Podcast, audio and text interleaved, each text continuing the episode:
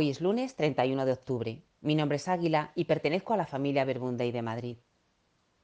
Nos tomamos unos minutos para hacer silencio y ponernos en presencia del Señor. En el nombre del Padre, del Hijo y del Espíritu Santo. Amén. La lectura de hoy es del Evangelio de Lucas, capítulo 14, versículos del 12 al 14.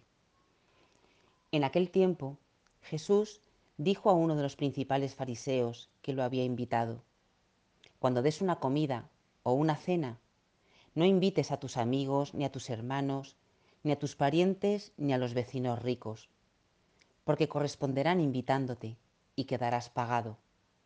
Cuando des un banquete, invita a pobres, lisiados, cojos y ciegos, y serás bienaventurado, porque no pueden pagarte. Te pagarán en la resurrección de los justos.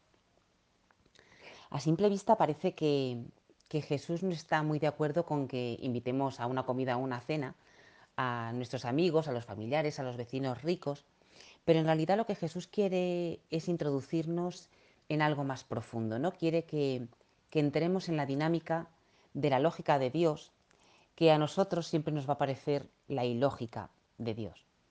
Por eso la pregunta que está de manera subliminal en este Evangelio es el por qué hago las cosas, ¿no? Lo primero que vemos en esta lectura es que Jesús se dirige a uno de los principales fariseos, que es el que le ha invitado, ¿no? Y como sabéis, pues los fariseos pues son aquellos que se quedan en lo exterior, ¿no? Juzgando por la apariencia. Son los que buscan ponerse en el centro de la vida social, de hecho, era costumbre que después de la celebración que había en la sinagoga los sábados, se diera una comida en la que se invitaba a alguien relevante, ¿no? Como para tú ahí poner de manifiesto, pues que te relacionabas con, gente importante, Además, sabéis que para los judíos la familia es, muy importante, ¿no? Que el mantener la unidad familiar y, y el sentido de pertenencia a la familia es muy importante, ¿no?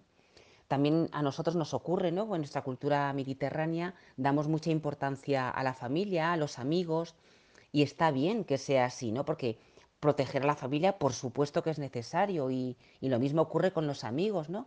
Ambos son lugares donde nos sentimos seguros, eh, no nos sentimos juzgados, nos sentimos acogidos tal y como somos. Son espacios donde nos sentimos queridos. El problema surge cuando nos apropiamos de, esos espacios. ¿no? ¿No os ha pasado que conocéis familias o, grupos de amigos que son como círculos cerrados, ¿no? Que, no admiten a nadie más y si te admiten, poco menos que tienes que estar agradecido o incluso encantado de que es que te hayan acogido en esa estupenda familia o en ese selecto club de amigos, ¿no? A mí, a mí desde luego sí que me ha pasado, ¿no? Y eso no es reino.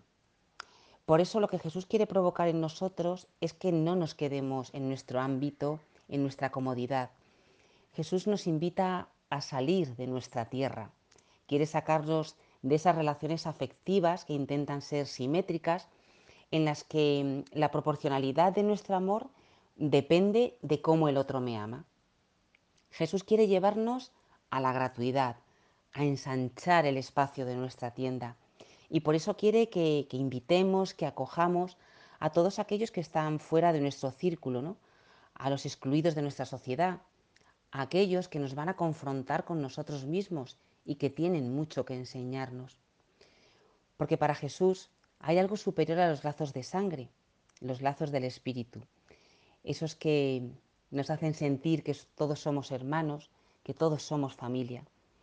Dejar de situarme dentro de todo aquello que considero bueno para mí y abrirme a lo que es bueno para otros. No limitarnos a devolver lo recibido, sino que seamos nosotros los que colmemos con lo mejor de nosotros mismos a los otros. Y felices seremos porque hemos entrado en la lógica de Dios, una lógica de gratuidad y de sobreabundancia. Que tengáis muy buena semana.